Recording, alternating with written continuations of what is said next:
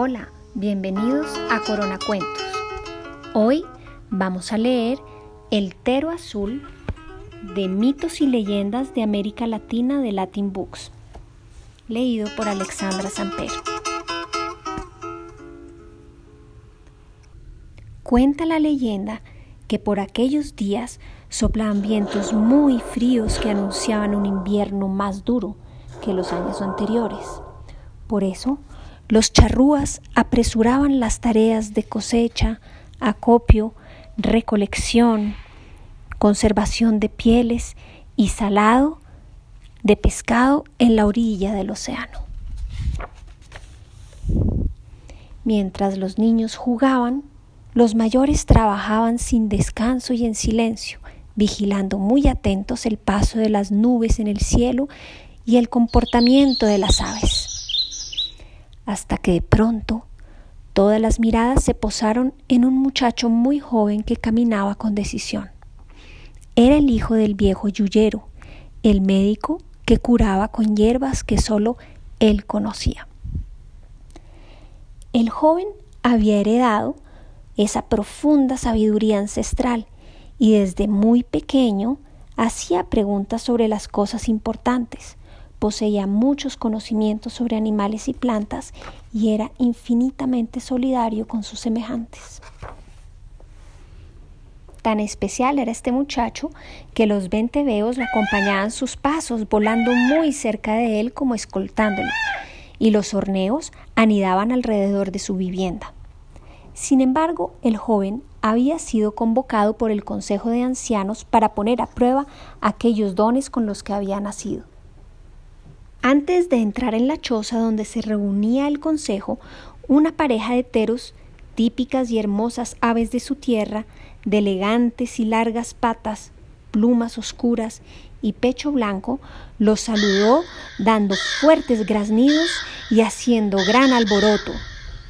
Ante semejante cortesía, el joven presintió que se trataba de una señal, pero no logró descifrarla.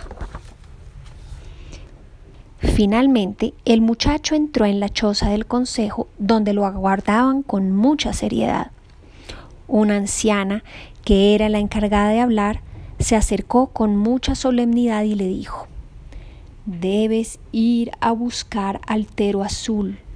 Tiene el mismo tamaño que el resto de los teros, pero su plumaje es completamente azul. El muchacho escuchaba con atención y la anciana siguió diciendo Debes partir ahora mismo y no podrás llevar ningún arma.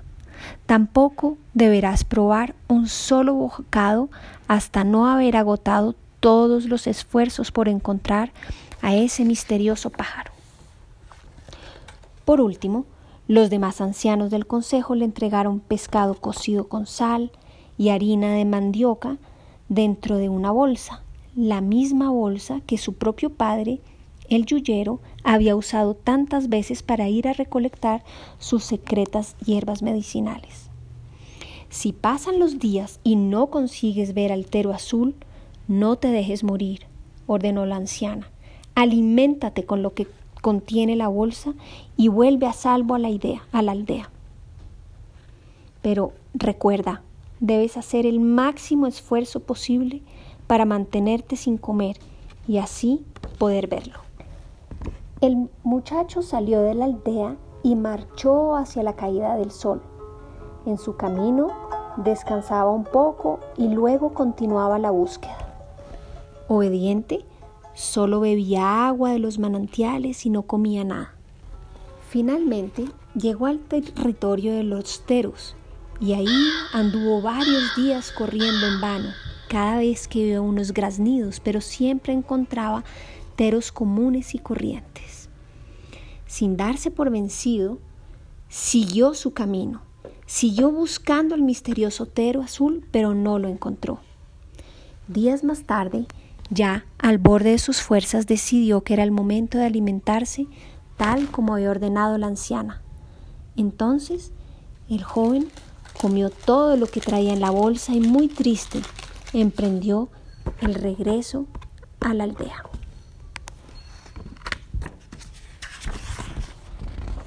Una vez frente al consejo, El joven contó su fracaso y dijo que por eso no era digno de la confianza de su pueblo. Fue entonces que la anciana le respondió Sí eres digno. Sabíamos que aún no lo verías. Solo te pedimos que lo buscaras y lo importante es que nos dijiste la verdad. De ahora en más, cultivan tus compañeros las virtudes que demostraste tener y un buen día verás altero, altero azul.